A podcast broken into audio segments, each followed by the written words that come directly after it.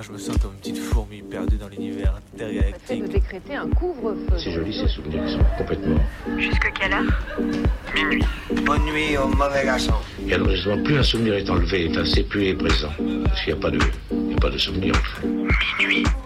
Décousu. La nuit, ce sont des petits groupes très mobiles qui ont sévi dans Mézieux, Saint-Priest, Dessines, Vénissieux, Lyon. On est encore réveillé sur Canu. Si on, si on l'évoque, s'il y avait une image pour le montrer, serait mieux sans doute.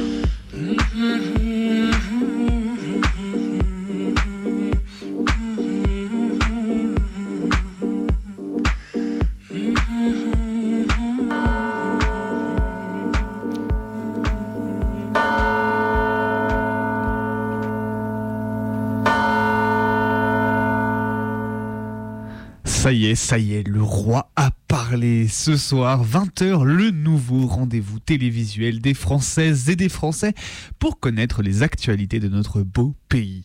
Alors que les médias font déjà de plus en plus office de tableau d'affichage des politiques du gouvernement, voire parfois même de journal officiel pour certains ministères. Un an et demi après le début de la crise sanitaire, on se tape toujours les interventions TV du roi Soleil qui vient te parler droit dans les yeux pendant 27 minutes sans contradiction, ça fout un peu les morts. Alors Manu, je sais qu'avec les 10 candidats qui se déclarent à Colombay les deux églises le 9 novembre, on a des tentations d'imiter le petit général, mais par pitié, purée, le service public, c'est pas l'ORTF. On est à ça des actualités de la une avec les préfets qui font des saluts d'inauguration de chiottes publiques dans une sous-préfecture en 1963.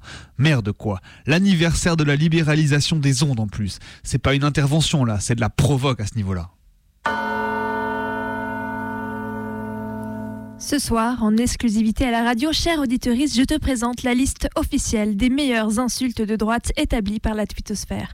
Droit de l'homiste, LGBTQI de moins de 80, vieille fille à chat, utopiste hystérique, espèce de fonctionnaire, rat communiste, indigéniste, homme soja, crasseux, juge trotskiste, néo-féministe aux cheveux bleus, théoriste du genre bol, beau bolchevique, vanupier, punk à chien, journalope, prestitué, gauchias, agitateur, racialiste, remplaciste, islamo-vegan. Alors peut-être que comme moi, vous étiez passé à côté du meilleur communiqué de ces dernières années. Alors je me suis dit que ça valait le coup de vous en transmettre ces quelques lignes. Nous, journalistes de CNews, ne sommes pas Éric Zemmour. Nous, journalistes de CNews, nous sommes une rédaction. Cette antenne à laquelle nous sommes attachés et pour laquelle 24 heures sur 24, nous nous efforçons de livrer la meilleure information possible. Boycotter notre chaîne, c'est boycotter le travail d'une rédaction qui ne se résume pas à la pensée d'un seul homme. Eh, j'ai envie de chialer purée tellement c'est débile. Eh, franchement, à ce niveau-là, allumez un bon feu en bas de la rédaction et jetez-vous dedans. Ça vous évitera des années de dissonance cognitive. Oh, et puis, pro tips, attrapez le bras de cette merde de Bolloré en même temps. En période de COP36, on essaie de soulager la planète. Nouvelle expulsion d'un campement à Calais cette semaine sans sommation, sans base légale comme d'habitude. Le gouvernement continue sa politique de dispersion et de harcèlement des personnes migrantes. Après avoir nassé les militantes présentes sur les lieux et tentant, d'empêcher l'expulsion, les flics ont largement gazé et sont passés en force avec les exactions qu'on leur connaît, insultes, intimidations et surtout destruction des tentes et des duvets, mais aussi des affaires personnelles. C'est sûr que rien de tel pour l'évitement des demandes d'asile que de subtiliser les documents officiels papiers des demandeuses. Encore une fois, au mépris total de la loi et malgré les affirmations des politiques, les personnes exilées n'auront pas été relogées, évidemment. On rappelle que Human Rights Observer déclarait en 2017 encore que 97,6% des expulsions à Calais n'avaient pas été suivies de mise à l'abri. Alors que des militantes sont aujourd'hui à un mois de grève de la faim, les violences policières à l'encontre des personnes migrantes à Calais et ailleurs ne font que s'accentuer. Le gouvernement et l'Europe, de par leur politique migratoire monstrueuse, ont du sang sur les mains. Alors soutien aux exilés, soutien aux militantes et ouvrons les frontières. Bon, entre nous, la bonne nouvelle du soir, c'est la grande renaissance d'Adibou. Je pense que j'ai pas besoin de décrire pour les connaisseuses et connaisseurs de ma génération. Pour les autres, on parle du seul et unique immense héros des jeux vidéo éducatifs pour enfants des années 90 slash début 2000. Adibou, décliné en Adibouchou pour les tout petits et en Adi pour les plus grands, l'idole de tous. Eh bien, Sachez qu'il est de retour. Je ne l'attendais pas et pourtant je suis ému. L'éditeur Ubisoft l'a annoncé avec une bande-annonce digne du dernier blockbuster Marvel. Alors voilà, dans cet hiver morne et triste, mon petit bout de réconfort, c'est le grand retour d'Adibou. On en profite pour faire un énorme big up à sa créatrice, Muriel Tramis, ingé informatique et créatrice, créatrice de jeux vidéo martiniquaise majeure de l'industrie française, décorée chevalière des arts et des lettres en 2018. Pour les connaisseuses et connaisseurs d'Adibou, ainsi que pour tous les autres joueuses, sans qu'on la connaisse, on les doit toutes et tous énormément dans notre découverte du jeu vidéo. Isabella, c'était son nom. Et c'est pour elle que des dizaines de milliers de personnes ont manifesté samedi dernier en Pologne. Elle est la première victime des nouvelles restrictions de l'avortement dans le pays.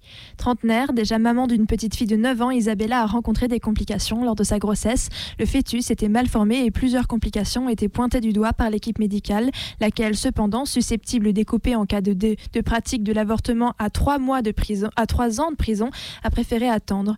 Peu de temps avant sa mort, Isabella a écrit L'enfant pèse 485 grammes. Pour l'instant, grâce à la loi sur l'avortement, je dois rester couché.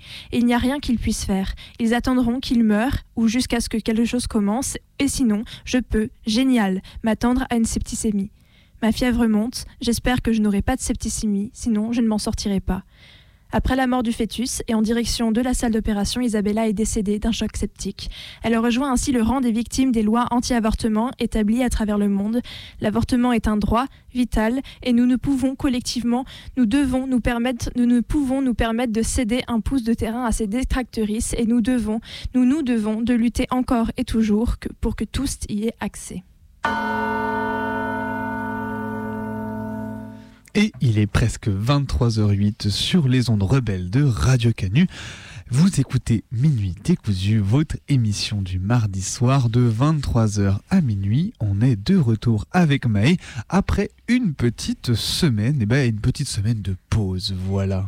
Et on est là pour en découdre avec la nuit et en découdre avec la nuit berlinoise ce soir parce que nous avons décidé de faire une petite émission thématique sur Berlin, ses milieux autonomes et aussi bah, les transformations urbaines qui euh, petit à petit transforment complètement le visage de cette ville. Alors, du coup, pour ce faire, on va euh, rediffuser un récit d'action militante qu'on a déjà diffusé sur euh, euh, la rue de Mens, La Mainzerstrasse. Ah, pardon. Alors, Ah, voilà. Mon allemand est un peu rouillé. Ok, la Menserstrasse, qui était une rue du coup complètement occupée par des squats et qui a été et, et qui a fini par être complètement expulsée. Puis on continuera avec un doc cette fois-ci inédit sur le squat du Copyplatz à Berlin, qui a subi une expulsion euh, en octobre, mi-octobre, et qui aujourd'hui continue de vivre encore sur, euh, sur une partie du lieu. Et donc on est allé à leur rencontre, on leur a tendu le micro et euh, on va pouvoir vous les faire entendre. On a traduit l'interview évidemment. Et on finira tranquillement par une traversée de voix, de textes et de sons surtout cette fois-ci pour parler justement des transformations qui touchent la ville de Berlin et beaucoup d'autres villes finalement.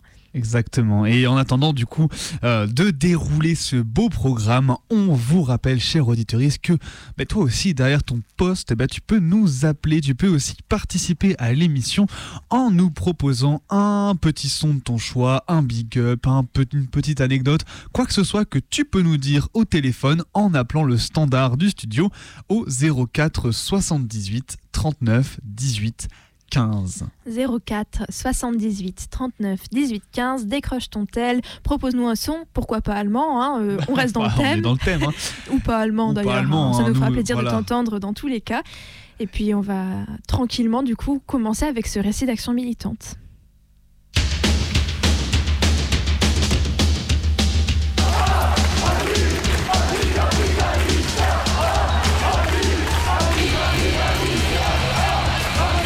De la contestation des jeunes en Allemagne. Depuis la fin de la guerre, il est difficile de se loger.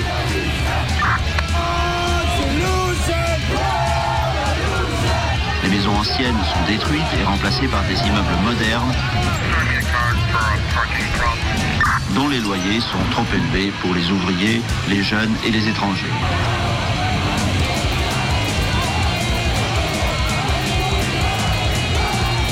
Centaine de flics blessés par jets de pierre, bouteilles et pétards et 86 arrestations. C'est le bilan que dressent les forces de l'ordre à la fin de la manif de la journée du 9 juillet 2016 à Berlin, où 3500 personnes sont venues défendre coûte que coûte le squat le plus célèbre de la ville, le Rigueur 94. La manifestation la plus violente des cinq dernières années, commentera alors l'un des commissaires. En effet, y a-t-il en Europe continentale un lieu plus emblématique des transformations de l'espace par la gentrification que Berlin? En tout état de cause, c'est aussi le lieu où se sont développées les formes les plus avancées et les plus abouties de résistance à la transformation urbaine ces 40 dernières années. En 2016, pourtant, la gentrification a quasiment gagné à Berlin. Sur les quelques immeubles encore occupés dans la ville, on est alors loin des plusieurs centaines de bâtiments squattés entre la fin des années 70 et les années 90, sorte d'âge d'or à l'allemande du mouvement des squats.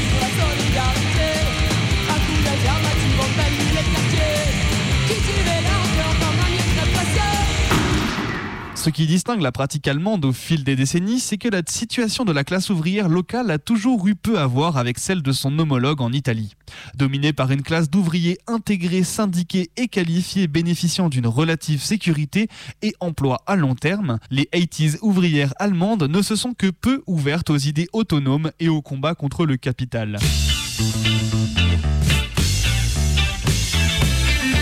Alors que l'Italie a connu son moment autonome depuis les usines, à l'instar de la Mirafiori de Turin, puis s'est étendue jusqu'à l'université pour gagner une grande partie des classes populaires, le mouvement autonome allemand s'est organisé directement depuis les universités autour de l'Außer Parlamentarischer Opposition avec la figure de Rudi Dutschke et des situationnistes.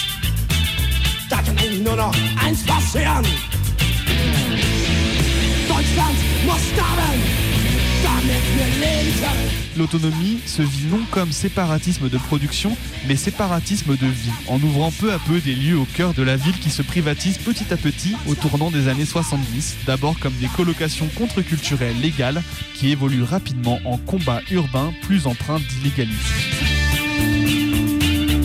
La crise du logement à Berlin a conduit des organisations gauchistes à mettre au point des occupations d'immeubles insalubres, vidés de leurs occupants avant démolition.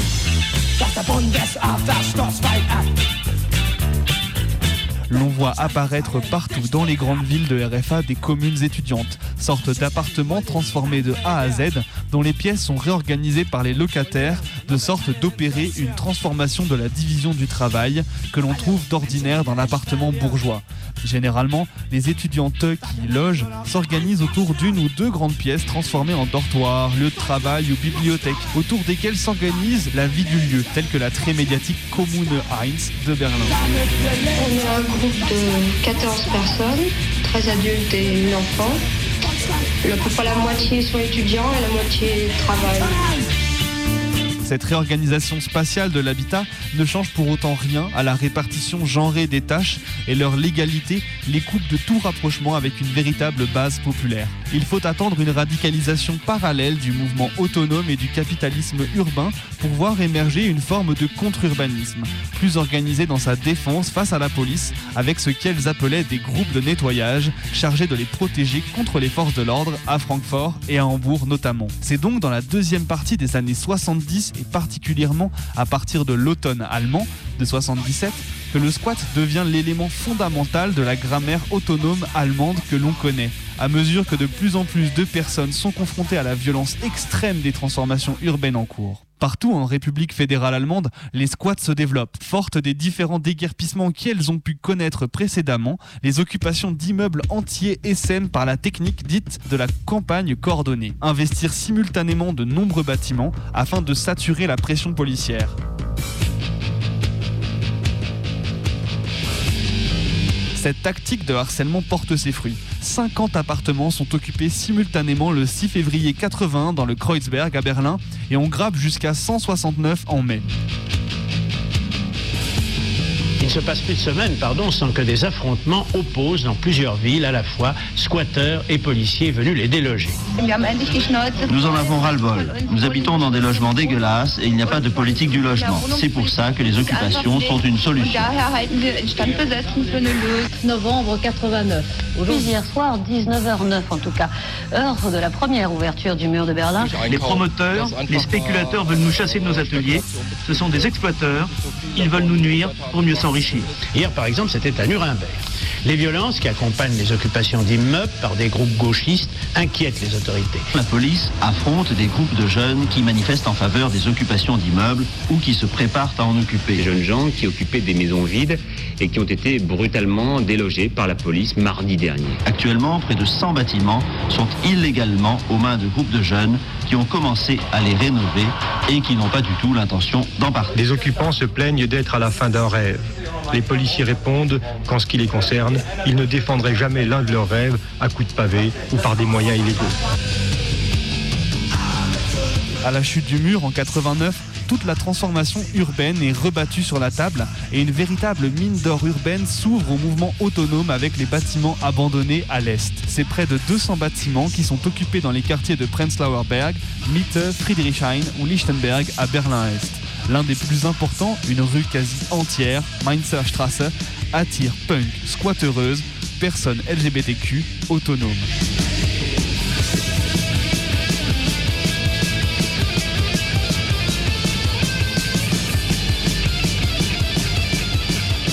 L'objectif du squat de Mainzerstrasse est de créer un espace libre en rendant possible d'autres formes de vie. Une campagne de quartier intitulée La diplomatie citoyenne d'en bas est lancée.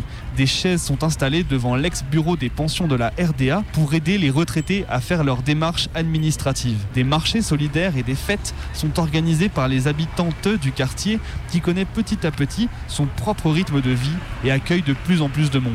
Le squat de la rue se développe comme le centre névralgique du monde militant est-berlinois. De nombreux collectifs y voient le jour, à l'instar des associations LGBTQ restées célèbres comme la Tottenhaus ou encore la Maison des femmes à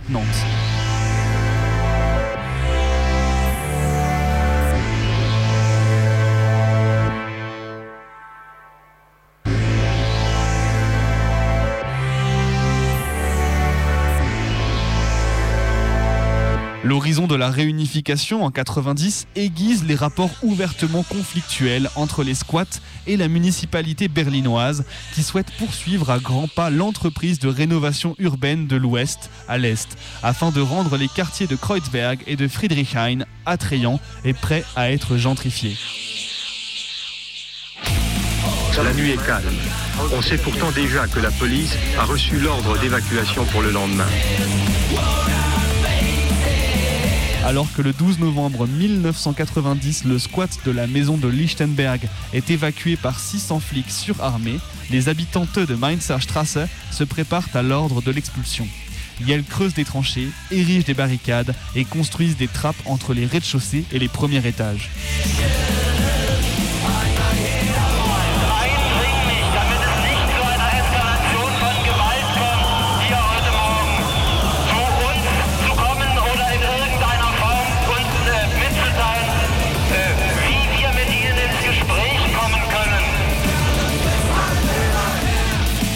Du 12 au 14 novembre, un combat de rue féroce s'engage entre les habitantes et les presque 4000 flics mobilisés pour déguerpir la rue. Les défenseureuses utilisent des véhicules de chantier renversés, mettent le feu aux barricades, jettent des cocktails Molotov, des pavés, des cuvettes de toilettes et des plaques d'égout qui s'envolent des toits, tandis que les assaillants tirent des grenades de gaz lacrymogènes, que des groupes d'intervention spéciaux équipés de casques se précipitent dans les immeubles et les canons à eau arrosent violemment les habitantes postées sur les balcons et les toits. Mais avec l'apparition de la police à l'extérieur, les premiers pavés sont arrachés. La bataille commence. Les matraques ne font pas de quartier.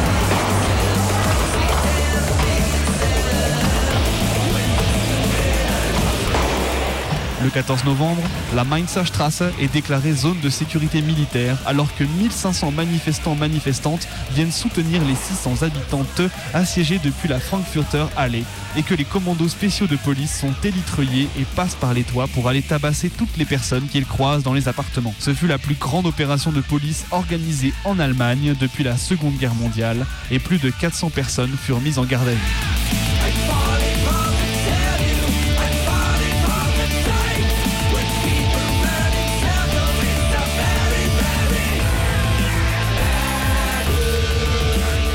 La solidarité a été effective après les expulsions. Les habitantes de la Mainzer Straße ont pu se réfugier dans d'autres bâtiments.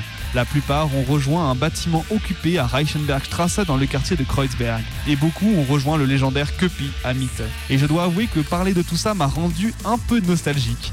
Pour avoir été à Berlin à la fin des années 2000, je garde encore très fraîchement en mémoire les nombreux squats devant lesquels on passait avec mes parents. Des bâtiments entiers extrêmement colorés et retapés où l'on pouvait deviner l'importante vie qui s'y déroulait derrière les fenêtres ouvertes où battaient les drapeaux. Sans me douter à 10 piges qu'un jour ces bâtiments me feraient rêver autrement que pour leur gueule un peu bizarre dans la rue et c'est avec tristesse que j'ai vu fermer en grandissant tous les squats historiques de la ville face à une vague de gentrification rapide et violente.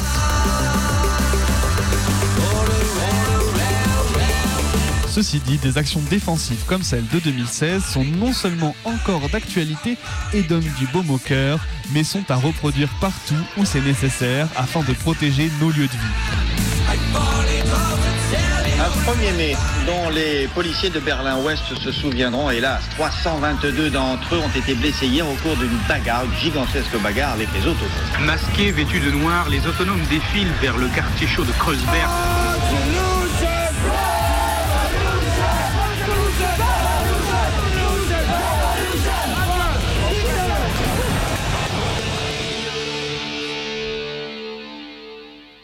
Il est 23h22. Vous écoutez Minuit décousu sur Radio Canu le 102.2. On est là ce soir pour en découdre avec la nuit berlinoise et on vient de vous rediffuser ce récit d'action militante que tu avais fait, Bebe, l'année dernière. Exactement, c'était il y a presque un an pile en fait. Euh, C'était pendant le deuxième confinement, donc du coup quelque chose qu'on a diffusé à distance euh, en croisant les doigts pour que tout marche et que tout passe à une époque euh, qui nous paraît aujourd'hui très très très reculée. Et, ce qui est drôle en fait, donc c'est qu'à la fin donc de cette action militante sur la Mainzer Straße, euh, eh bien c'est que je mentionne le nom d'un squat qui est donc le Köpi, le Köpi-Platz de Berlin. Et bien si vous avez bien suivi début de l'émission, dans lequel nous avons pu euh, nous rendre la semaine dernière afin bah, de récolter quelques petits sons. Et oui, parce que mardi dernier, alors qu'on était à Berlin, on a découvert que le Copyplatz, en fait, euh, faisait de la radio. Euh, toutes les semaines, tous les mardis en fait exactement, Ah, comme Minuit décousu, hein, ça vous en rappelle. Et ils font de la radio et ils disaient bah venez, venez nous écouter. Alors nous, vous pensez bien, on s'est pointé, on a passé, euh, on a passé euh, les barricades hein, et, et après avoir expliqué, expliqué que non non non non promis, on n'était pas de la police.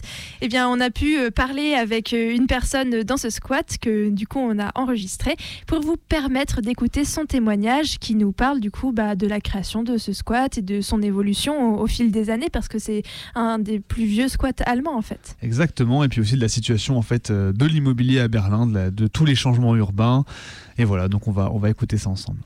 Avant ça, on vous rappelle quand même que bah, vous pouvez nous passer un petit coup de fil pour nous proposer un son, une musique en rapport ou pas avec Berlin. hein. On fera pas les de Bien chichi. sûr. Pour ça, vous décrochez votre tel, vous composez le 04 78 39 18 15, 04 78 39 18 15 et on décrochera le combiné.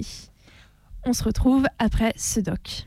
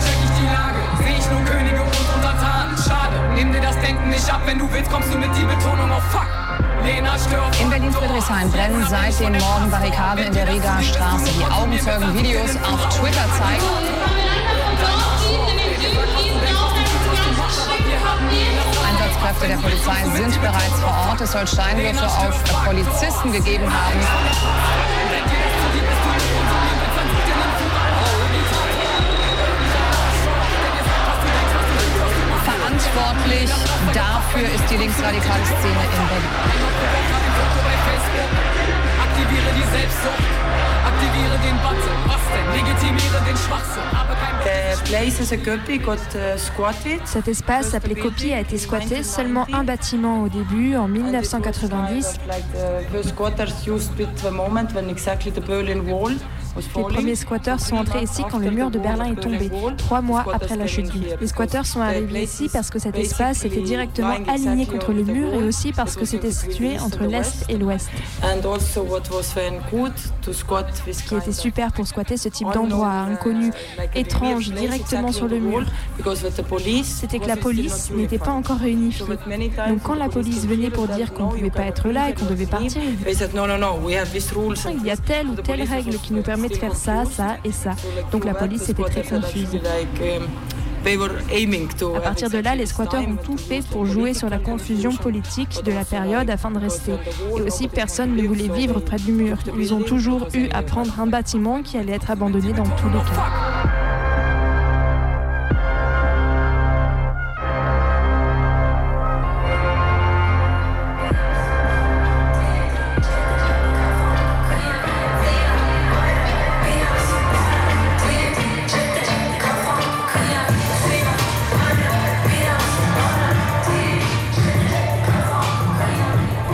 Think like they didn't occupy all the building at once because it's first it's a huge building and it's a really lot of like. Je crois que les squatteurs n'ont pas occupé tout le bâtiment d'un coup. Déjà parce que c'est un bâtiment immense, qu'il y a de très nombreuses entrées. Donc au départ, seulement la moitié du bâtiment était occupée, l'autre moitié était laissée telle quelle, comme une allée. Tout le monde pouvait encore passer. Et je pense que ça devait créer un mélange un peu particulier. Weird mix, I guess, at the beginning. And then what is now our current situation, maybe what I want to say also is like, okay, if the house got uh, squatted in 1990. Donc en février 1990, il a été occupé et ensuite en 1999, les squatteurs ont occupé la Wagenplatz qui a été évacuée il y a deux semaines, le 15 octobre. Donc ça fait 31 ans que cette baraque s'autogère, que tout est fait à la base d'un système de do-it-yourself. On n'a jamais eu besoin de prendre ou demander quoi que ce soit comme aide de la part du gouvernement. Tout est à construire à partir de la force des gens qui ici, ainsi que de l'aide des personnes qui supportent le lieu. full power of the people who are living in here and it's like changing or like the help of supporters what we for sure cannot say that we like it's not only the people living here and so the Wagenplatz when it got uh, how long the Wagenplatz lived was when from 1999 till 2000 uh, like uh, now La Wagenplatz, elle a donc duré de 1999 jusqu'à 2021. L'événement radio qu'on organise aujourd'hui sert un peu à ça. Meaning that we lost around 30 Like around 50 people, On a perdu à peu près 50 des personnes qui vivaient ici avec l'évacuation de la place, qui ont dû quitter le projet. Donc en ce moment, l'ambiance est un peu triste ici. Sad times now in here, but it doesn't mean that, uh, bon, ça ne veut pas dire qu'on abandonne le combat. Même si on a perdu quelque chose, la lutte continue et on continue d'aller de l'avant. They put fire, fire extinguisher to put down the music. Very, very, very clever stuff. And another thing about them, they call the cops because the music is too loud. We are happy from our new neighbors. Fuck you in your ass. Fighter, I take this solemn oath. I will not lay down these arms until the last fascist is driven from our land. I am willing to give my life, to die in battle, to keep my people from fascist slavery.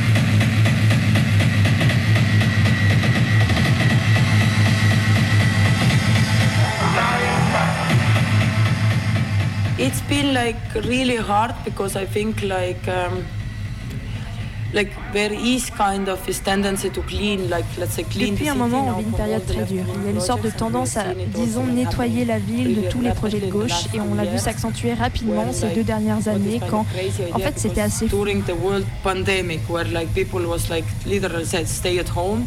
The, Durant la pandémie, on disait aux gens de rester chez eux. La ville, et premièrement les flics bien sûr, mais sous les décisions et les ordres de la municipalité, a fait expulser au moins cinq projets d'occupation. loss C'est une grande perte pour le mouvement parce que ça ne nous concerne pas nous seulement, ça concerne tous les lieux, ce qui permettait de nous soutenir et de nous aider les uns les autres dans les différents travaux. And it's not only in Berlin. Et ça ne se passe pas qu'à Berlin, même si ici on voit les projets expulsés les uns après les autres. start to get same kind of similar project uh, problems, project problems, because like the city is so sold out that every La ville est tellement épuisée que chaque petit bout de terre appartient à des investisseurs privés. On joue vraiment avec la vie des gens parce que le but n'est pas que place, you habitables just mais. If you're not Si tu n'es pas rentable, tu n'as qu'à quitter la ville, c'est globalement le message. Hey,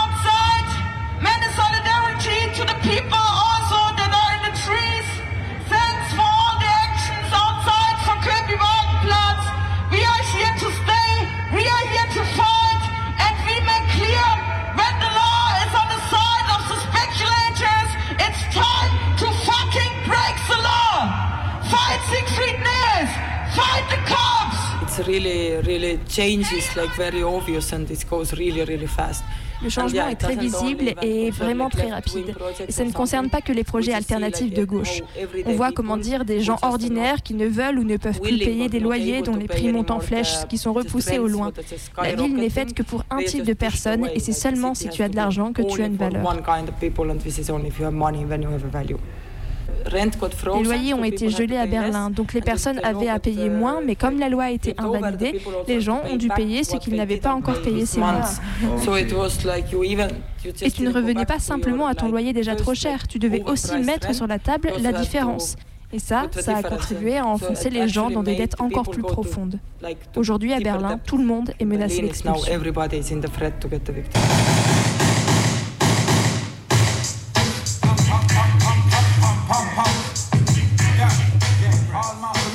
It's actually like just now the second uh, radio show what we are doing. So we kind of wanted to first we uh, because we are really like sad. C'est seulement la deuxième soirée radio qu'on organise ici. On voulait, d'abord on était triste et en colère vis-à-vis de la situation de l'évacuation de la Walgenplatz. So like radio is also like one of the La radio était une manière de montrer que le lieu n'était toujours pas mort et n'allait pas mourir. Parce que la radio est directement faite par des gens de copier Walgenplatz et tout. Ça signifie aussi qu'on n'évacue pas un mouvement comme ça, même si on n'a pas un lieu matériel ou habité dans le sens où la Walgenplatz n'est plus là, on continue d'exister. Kind of entertainment part is also that's the music. La radio est là pour défendre toutes ces idées, passer de la musique, mais aussi diffuser des mises à jour de notre situation, donner des nouvelles et communiquer à propos des projets en cours, des projets similaires ou d'autres luttes ailleurs. L'idée est de connecter le plus de monde possible et aussi bien sûr parce que c'est trop cool de faire de la radio. And for sure also it makes fun to make radio.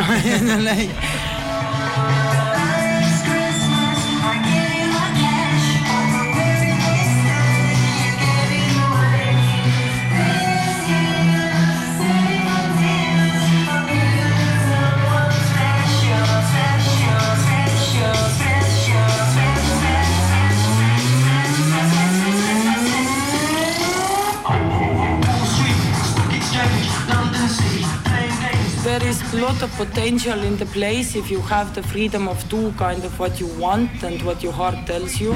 So it is like for sure it attracts a lot of people who have a vision of maybe of different life.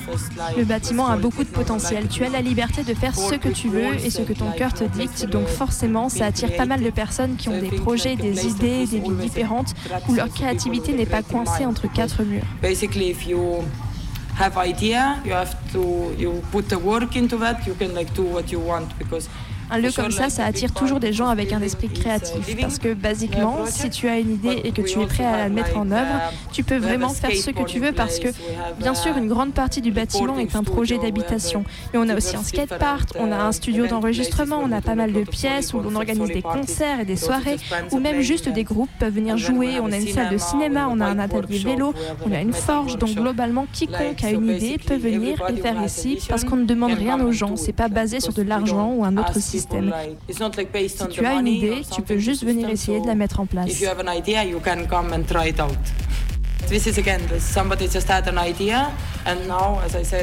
Et pareil, la radio à la base c'était juste l'idée de quelqu'un. C'est seulement la deuxième fois qu'on le fait et on ne sait pas encore où ça va aller. But now it's every Tuesday. Um, En tout cas, en ce moment, c'est tous les mardis soirs de 18h à 21h. On a un site internet et un Twitter où on met des liens pour diffuser en live.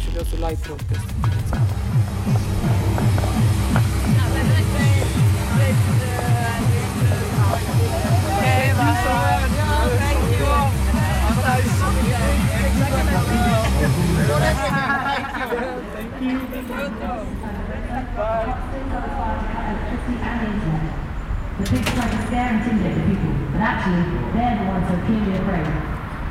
They know that each person standing in solidarity with copycats feels contempt towards these cowards. Their own tactics might have scared them, but not us. They will never silence or separate us. We know that for a long time the cops have been constantly spying on us, flying their helicopters and drones over us, blatantly recording our every movement. They took away our privacy, all we need to have the election. They said that by controlling area they can control the struggle, but this will never happen. Our solidarity is stronger than any militarized police force. We are not intimidated by these cowardly attempts to hassle us and spy on our daily lives. We are always stronger in our numbers. In the last years, it also has become normal that the cops don't even let the press or legal observers record them. Only exceptions are made for right-wing journalists and YouTubers. On the last demonstrations, we witnessed a new level of aggression and provocation shown by the cops towards the protesters, even the press. The cops know that what they do is not justified, and that when they see that the reporters are their enemies, they're basically stopping the basic democratic rights by even making it impossible to document the police brutality and leaving people alone in the hands of riot cops without anyone to be able to observe them. And the reasoning from the cops is always the same. They were afraid. And that's why they needed to use extended force. Amazing how afraid they are all the time behind their full armored riot gear and bulletproof shields. The little lapdogs for the rich are nothing without their uniforms. We will not accept this injustice and we will take to the streets. Kobe-Platz, Liebig 34, Moitorai, Syndicat, Potsdam, all the other displaced projects will live on forever. Enough is enough. The city of the rich will fall and burn. Yay! And now we want to show that even we are depressed and we are angry, we can still have some fun.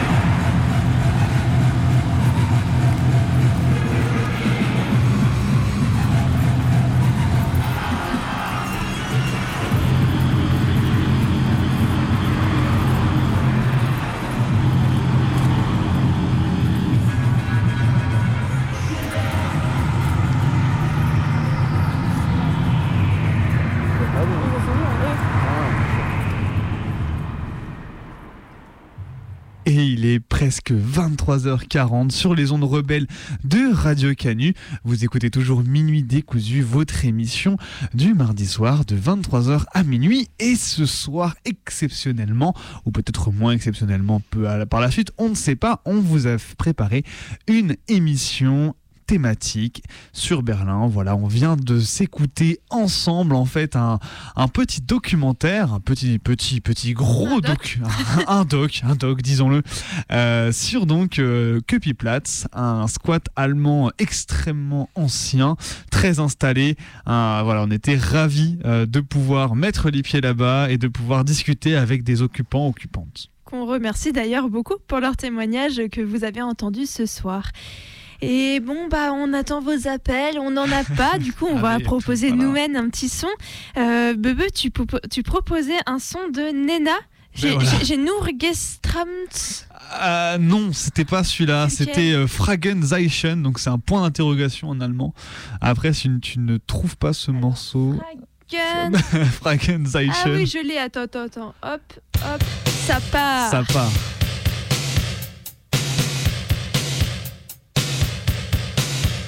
Den Kopf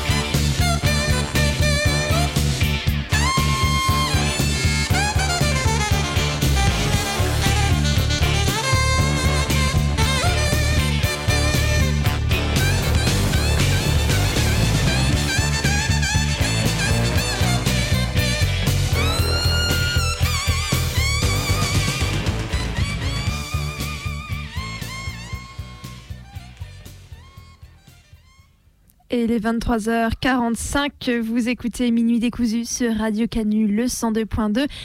On vient d'écouter une chanson de Nena et Bebe. J'ai coupé ton anecdote, mais tu peux nous la raconter après coup. Moi, ce qui me fait rire, surtout comme t'as, vous t'as regardé ton ordinateur pour te dire, je vais essayer de donner le titre de la chanson, et il y a eu une forme d'abandon en voyant le, la longueur, le nombre de lettres. Et j'ai vu, j'ai, j'ai vu que t'as, voilà, La t'as- détresse dans tu mon t'es détendu, t'as fait non, bon, c'est pas grave, on va, on va pas le, on va pas le donner. Alors le titre c'était Fragenzeichen. Alors pour les non euh, germanophones qui sont sûrement nombreuses et nombreux, et Bah même oui. pour ceux qui ont déjà fait de l'allemand mais qui ne s'en souviennent pas comme moi, euh, simplement c'est Nena et la chanson c'est un point d'interrogation. Tout simplement, on fait simple, Euh, on fait simple. Bref, en tout cas voilà, moi, bah moi ce, ce morceau-là, moi il me rappelle voilà, il me rappelle mon enfance, il me rappelle ce que mes parents me faisaient écouter. Euh, c'était assez incroyable de découvrir Nena et de me dire, je me disais, waouh, mais c'est ça la guitare électrique. Alors que voilà, littéralement, le monsieur il fait simplement deux allers-retours sur son manche, mais c'est vraiment exceptionnel. Donc je suis très très heureux de partager ça avec vous ben, ce soir. Voilà. Et on va continuer d'en découdre avec la nuit berlinoise en entamant une traversée, une traversée de Berlin, de Berlin de nuit, de jour, à travers euh, la thématique des transformations urbaines qui frappent la ville comme euh, beaucoup d'autres villes et qui petit à petit euh, viennent briser tous ces lieux d'auton- auto- autonomes dont on vous a parlé tout au long de cette émission. Exactement.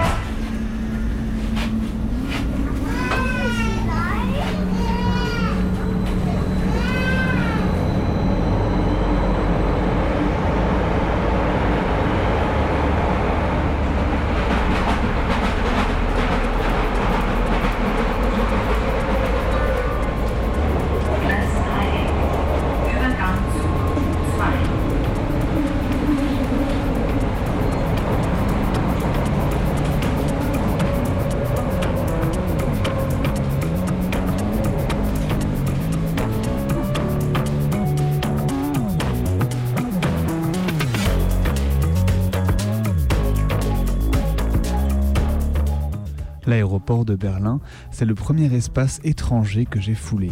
C'était en 2008 et j'avais à peine 10 ans. Première fois que je montais dans un avion, première fois que je me retrouvais dans un univers complètement étranger où je ne connaissais rien de la langue, rien de la ville, rien du tout.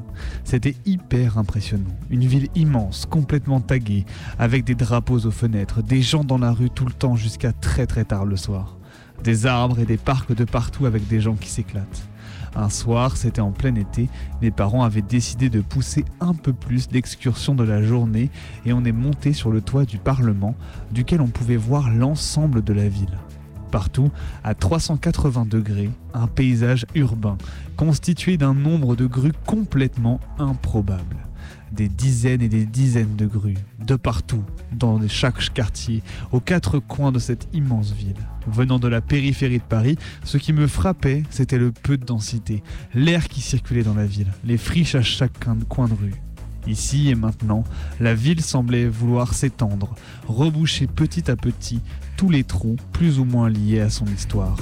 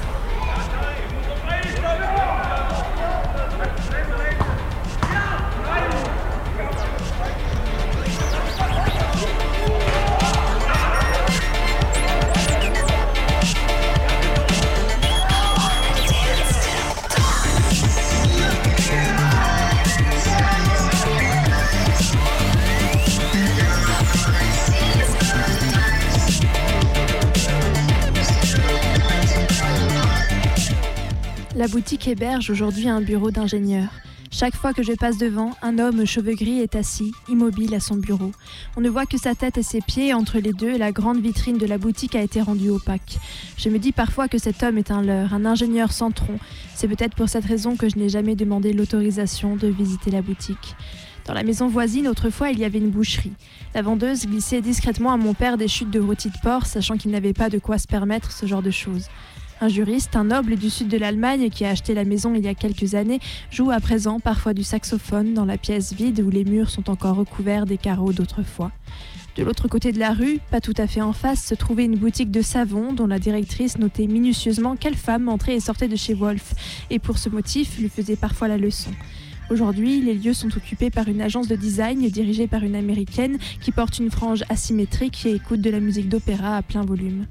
Sur les photos de Wolf que Wolf a faites de la rue à cette époque, on voit des murs gris et lépreux, des trottoirs sans voiture en stationnement. Le scooter de Wolf est garé dans la boutique. Tout paraît vide, abandonné. Aujourd'hui, la rue est un rêve aux couleurs pastel, de l'or feuilleté brille sur les façades en stuc, et l'on a du mal à trouver une place pour sa voiture. Dans les appartements vivent des couples qui approchent de la quarantaine mais ont plutôt la sensation d'être à la veille de leurs 30 ans. Ce sont des hommes équipés de lunettes de soleil coûteuses et des femmes qui portent des vestes de sport sous leurs jupes courtes. Elles avancent derrière des poussettes tout terrain, achètent leur viande chez le boucher bio et rayonnement et rayonnent de ce sentiment un peu fatigant de toujours paraître décontracté. C'est ici que je vis et pour être honnête, je ne détonne pas dans ce décor. C'est aussi l'opinion de Wolf, qui se moque parfois de moi parce que j'ai besoin de tant de choses pour être heureux. Parce que désormais, je fais partie des autres, de ceux de l'Ouest. Il observe avec étonnement ce que sont devenus son fils et sa rue.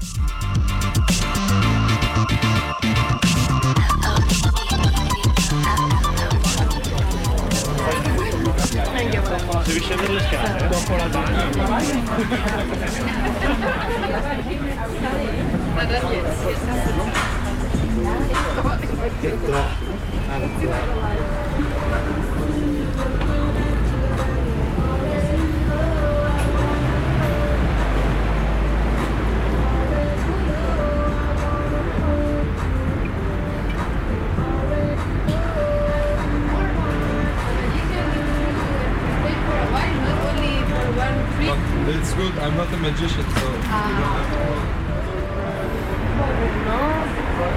you Boah, auf den Zellen, aber gut. Ah. Schon richtig geil.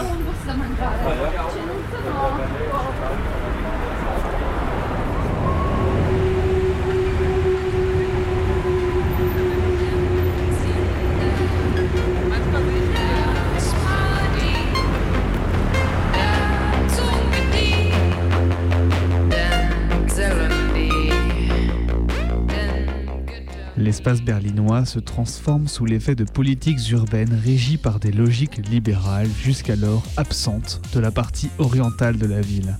S'il s'agit là d'un effet de rattrapage plus que d'une volonté délibérée de liquider l'héritage socialiste, les répercussions sur l'espace urbain de Berlin-Est n'en sont pas moins importantes.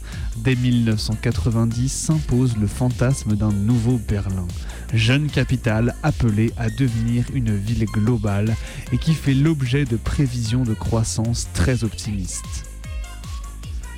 L'un des enjeux qui guide l'aménagement urbain est alors celui du rayonnement international et de la croissance économique. Cela se traduit par une intense spéculation immobilière favorisée par un taux de vacances élevé, qui a pour effet une montée en gamme rapide des quartiers orientaux les plus proches du centre-ville et une mutation de leur structure socio-économique. Hans Stiemann, à qui est confiée la direction de l'aménagement urbain de la capitale, mène certes une reconstruction critique qui préconise le respect de la trame urbaine historique. Sa mise en œuvre ne permet cependant pas de préserver la structure sociale de ces quartiers, comme le montre l'exemple du quartier de Prenzlauer Berg, et se perd rapidement dans un conservatisme historique qui privilégie l'esthétique urbaine de Berlin d'avant 1945. Certains auteurs dénoncent par ailleurs le déficit démocratique qui caractérise ces politiques urbaines post-réunification déficit d'autant plus ressenti à l'Est que les professionnels de l'aménagement issus de l'ex-RDA sont tenus à l'écart des nouvelles réalisations.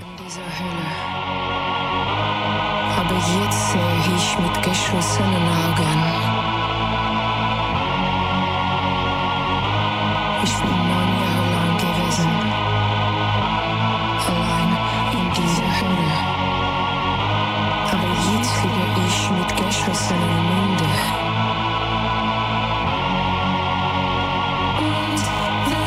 Ich in meine Hand.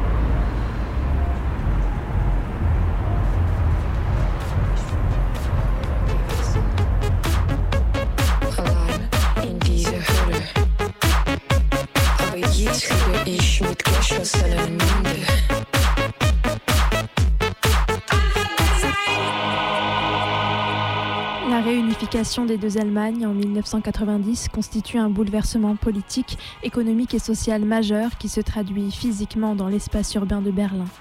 Dès la chute du mur, il s'agit en effet de recoudre la ville, et ce d'autant plus qu'elle devient officiellement la capitale de l'Allemagne réunifiée en 1991. La dimension symbolique de ce réaménagement urbain été exacerbée par ce nouveau statut politique. La nouvelle République allemande entend matérialiser la réunification nationale et l'identité du nouvel État dans l'espace urbain berlinois à travers de grands projets d'aménagement et la destruction de marqueurs du régime socialiste jugés incompatibles avec les valeurs libérales promues par l'Allemagne réunifiée.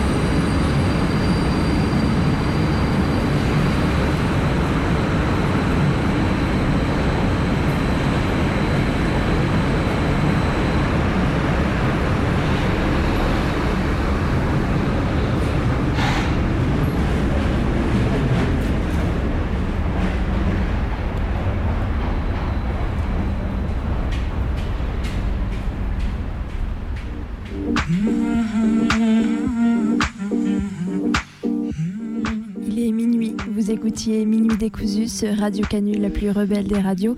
On revient dès mardi prochain à 23h pour en découdre avec la nuit. Et d'ici là, vous pouvez nous réécouter sur notre audioblog Arte Radio, nous envoyer des mails à minuitdécousu.laposte.net. On vous souhaite une bonne nuit. À la semaine prochaine.